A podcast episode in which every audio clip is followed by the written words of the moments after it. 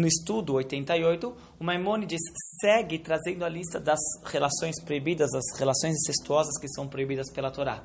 Vale eh, ressaltar um detalhe em relação à primeira proibição desse estudo, que é não cometer incesto com sua filha. O Maimônides se estende nesse texto.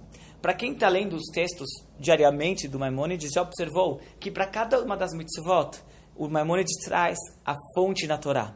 Essa fonte natural, isso que ele traz é o verso que consta na Torá, que descreve ah, no qual está essa proibição.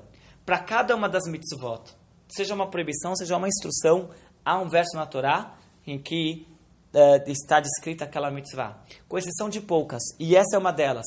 Aqui, a proibição de não cometer incesto com a filha não está escrito explicitamente na Torá. Pode ser que na Torá tenha uma punição para quem faz isso, mas a proibição não foi escrita.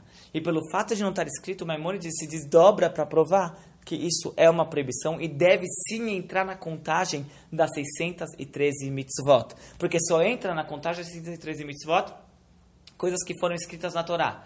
E esse caso, apesar de não estar escrito explicitamente na Torá, ele é sim considerado uma mitzvah, e por isso Maimonides se estende nessa explicação.